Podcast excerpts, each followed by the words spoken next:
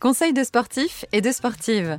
Ce podcast vous accompagne dans la pratique sportive et répond aux questions que vous vous posez ou que vous ne vous posez pas encore sur la santé, le bien-être, la nutrition et le sport. Je suis Céciliane, journaliste et coach sportif, et je serai toujours entourée d'experts et d'expertes pour aborder tous ces sujets. Alors, durant l'Antiquité romaine, les coureurs enlevaient leurs rate pour courir plus vite et éviter le point de côté, d'où courir comme un dératé. Depuis longtemps, la course à pied attise les idées reçues, alors évidemment certaines préoccupations évoluent, quoique peut-être qu'il y en a qui restent. Avec Mathieu Almoiner, kiné du sport et spécialiste de la course à pied, parce qu'il est coach aussi, on répond à cinq idées reçues de coureurs et de coureuses de notre époque.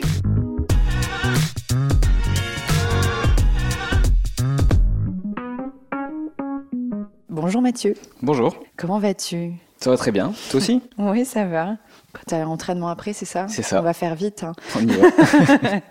Euh, merci de m'accueillir une fois de plus chez toi hein, pour, euh, pour échanger sur la pratique de la course à pied exclusivement, parce qu'on t'a retrouvé sur notamment des, plutôt des pathologies, ou euh, donc on a parlé de, de surentraînement avec Mathieu, de courbatures, de tendinopathie, mais là, ça y est, on parle de ta passion, la course ça, à ma pied. passion. Donc on répond aux idées reçues, aux croyances qui sont encore bien trop présentes parmi les pratiquants et pratiquantes. Et je commence tout de suite avec la première idée reçue. Courir, c'est traumatisant pour les articulations. Mathieu, vas-y. Et non des moindres.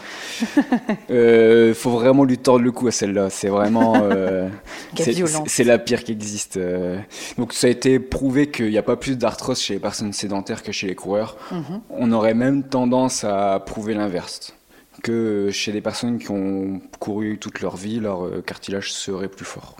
Ça, on n'en est pas sûr encore à 100%, mais en tout cas, la science va dans ce sens-là.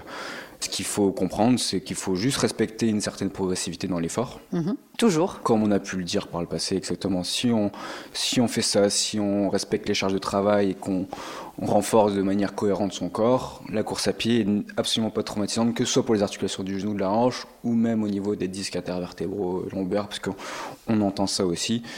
Tant que c'est bien fait, il n'y a pas de souci. Alors, deuxième idée reçue, on va parler des fameux étirements. Des fameux. Mathieu, est-ce qu'il faudrait faire des étirements juste après l'effort pour une meilleure récup ou même avant pour un meilleur échauffement? Bah, maintenant, on sait des choses. Les étirements, c'est vrai que on entend de tout et de n'importe quoi entre guillemets. Ce qu'on sait, c'est que les étirements, ils ont quand même une tendance à euh, diminuer les récepteurs au niveau musculaire, donc euh, et à diminuer la force après étirement. On parle là d'étirements passifs. Donc les étirements, Donc, on- euh, quand on dit passif, par exemple, je j'attrape ma cheville, je la ramène vers, euh, vers la fesse, vers la pour fesse pour étirer le quadriceps, quadriceps. par exemple. Voilà, maintenu 10, 15, 20 secondes. Donc ces étirements-là, avant l'effort, ils seraient euh, inutiles, voire dangereux, car comme ils, ils ont tendance à endormir le muscle, ils peuvent euh, cacher des potentielles blessures. Donc euh, avant l'effort, on évite les étirements passifs. Ça c'est assez entendu chez tout le monde. euh, ça sert pas à grand chose. Euh, alors après un effort modéré, en soi, il n'y a pas de souci. On peut s'étirer un petit peu sur des étirements un peu doux, sans Ça chercher. remet, euh, ça remet la fibre Voilà. musculaire à sa taille initiale. ça- Voilà, ça c'est pas c'est pas mauvais. On, on cherche pas à gagner en souplesse. Ok. Moi, sur un étirement passif, j'aurais quand même tendance à plutôt le conseiller à distance. On le fait le soir, euh, tranquillement, euh, avec un podcast, euh, dans son salon. On fait les étirements maintenus pendant 30 secondes, une minute, pour essayer de gagner un petit peu en souplesse. Ça, ça peut faire du bien. L'étirement, si on le pousse un peu trop loin, ça peut créer des micro-lésions musculaires. Et si on fait ce genre d'étirement juste après un effort intense, on peut mettre de la micro-lésion sur de la micro-lésion. Même s'il faudrait aller un peu loin, mais en gros, il vaut mieux éviter après l'effort. En tout cas, en termes de bénéfices, Très, ouais, ils sont très minimes. c'est- mieux de les faire en dehors de, la, enfin, de, Voilà, de sa séance, en ça. tout cas éloignés. Par contre, on parle un peu d'étirement actif, Mhm. donc, euh, ou d'étirement même ou balistique. Ça avant un effort. Donc en fait, c'est quand on va venir chercher un étirement du muscle, mais on va mettre une intention à un mouvement qui est lié avec. Donc D'accord. euh, ces étirements-là, on peut les faire avant les Est-ce que séances. tu as un petit exemple euh, Bah, c'est, on, on voit par exemple les coureurs qui se mettent euh, collés à une barre et qui vont chercher un mouvement sur le côté assez ample. Oui, en ramener battement. Ces choses-là. balancé, Voilà, mhm. Voilà, c'est ça. C'est des étirements un petit peu là où où il y a une contraction, où du coup ça va chauffer un petit peu le muscle. Où le but, ça va pas être d'étirer, mais en gros, on, on va chercher de la mobilité tout en Mhm. contractant le muscle. Ça, on peut les faire avant les séances, à la rigueur, si jamais la personne. Pour gagner en ça. amplitude, par exemple, sur, Ouais, sur voilà, chauffer le muscle, hein, parce qu'en Mm. fait, c'est très important de monter le muscle en température pour qu'il soit au maximum de ses capacités. Donc, euh, pourquoi pas ces étirements un peu balistiques, un peu actifs, il n'y a pas de souci. Quand on met une contraction dans l'étirement, un mouvement dedans, il y a, il y a moins de problèmes. Alors, troisième idée reçue. Alors, j'en ai choisi cinq, mais il y en a plein. hein. On arrive à la troisième. Il faut courir longtemps et allure modérée pour perdre du poids et de préférence à jeun. Donc ça, on l'a beaucoup, beaucoup, beaucoup entendu. Euh, les études évoluent, euh, les expériences aussi. Qu'est-ce que tu peux euh, répondre à ça? Bon, on va essayer d'être assez schématique et en, gros, quand on court, on va brûler deux sources d'énergie, soit les graisses, soit les sucres. Alors quand on va courir à une basse intensité, on va avoir tendance à brûler plus de graisse que de sucre. Quand on court à haute intensité, on va plus avoir tendance à brûler des sucres que de graisse, même si finalement, que ce soit dans L'un ou l'autre. l'un ou l'autre, on va brûler à chaque fois les deux. Donc, euh, alors, les études ont plus ou moins montré qu'on brûle plus de calories quand on court à faible intensité pendant plus ou moins longtemps, mais quand on court à haute intensité, on va activer le métabolisme de base et du coup on va continuer à brûler des calories après la séance. au moment de la récup. Voilà. Donc en, en fait ce qu'il faut comprendre c'est que l'idéal c'est de faire les deux. En fait, il n'y a pas de règle à partir du moment où on se dépense, C'est ça. Euh, Il- on brûle. Ouais, puis de toute façon, amener de la variété dans l'entraînement, c'est Mm. le meilleur moyen pour bah, déjà durer dans le temps, parce que forcément, euh, si on veut perdre du poids, et il faut comprendre que c'est un mécanisme qui prend du temps. Il faut pas croire qu'on perd du poids sur du Ah court terme, ça ne marche pas.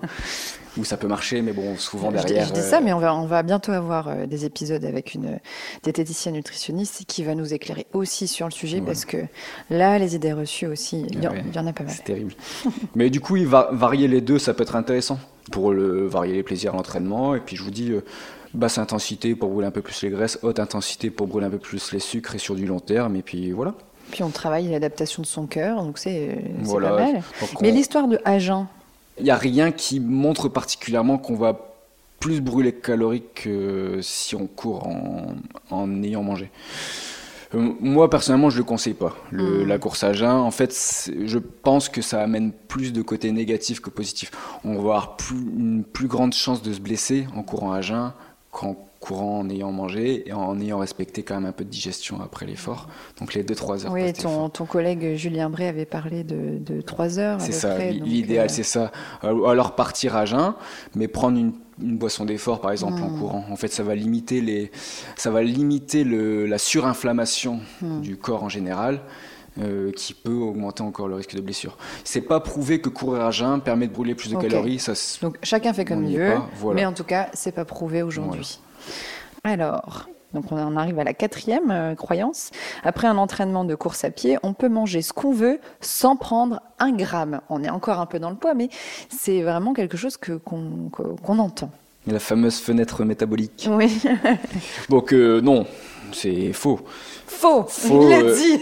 sans être totalement faux non plus, parce que forcément, si on va manger euh, trois burgers euh, juste après avoir couru, ça va, ça va pas le faire. Mais par contre, c'est vrai qu'il y a une période qui est en gros dans les 40 minutes à 2 heures maximum Mm. post-effort, où en fait, euh, ce qu'on va ingérer va être mieux assimilé par le corps. Donc, ce qu'il faut prendre, c'est mieux assimilé, pas forcément éliminé directement. Oui, donc ça veut dire que ça dépend de ce que tu manges. En fait, le but, c'est que quand on fait un effort, on va diminuer les stocks d'énergie que l'on a. Hmm. Donc la fenêtre métabolique qu'on a derrière, il faut essayer d'en profiter pour remettre les stocks de ce qu'on a dépensé.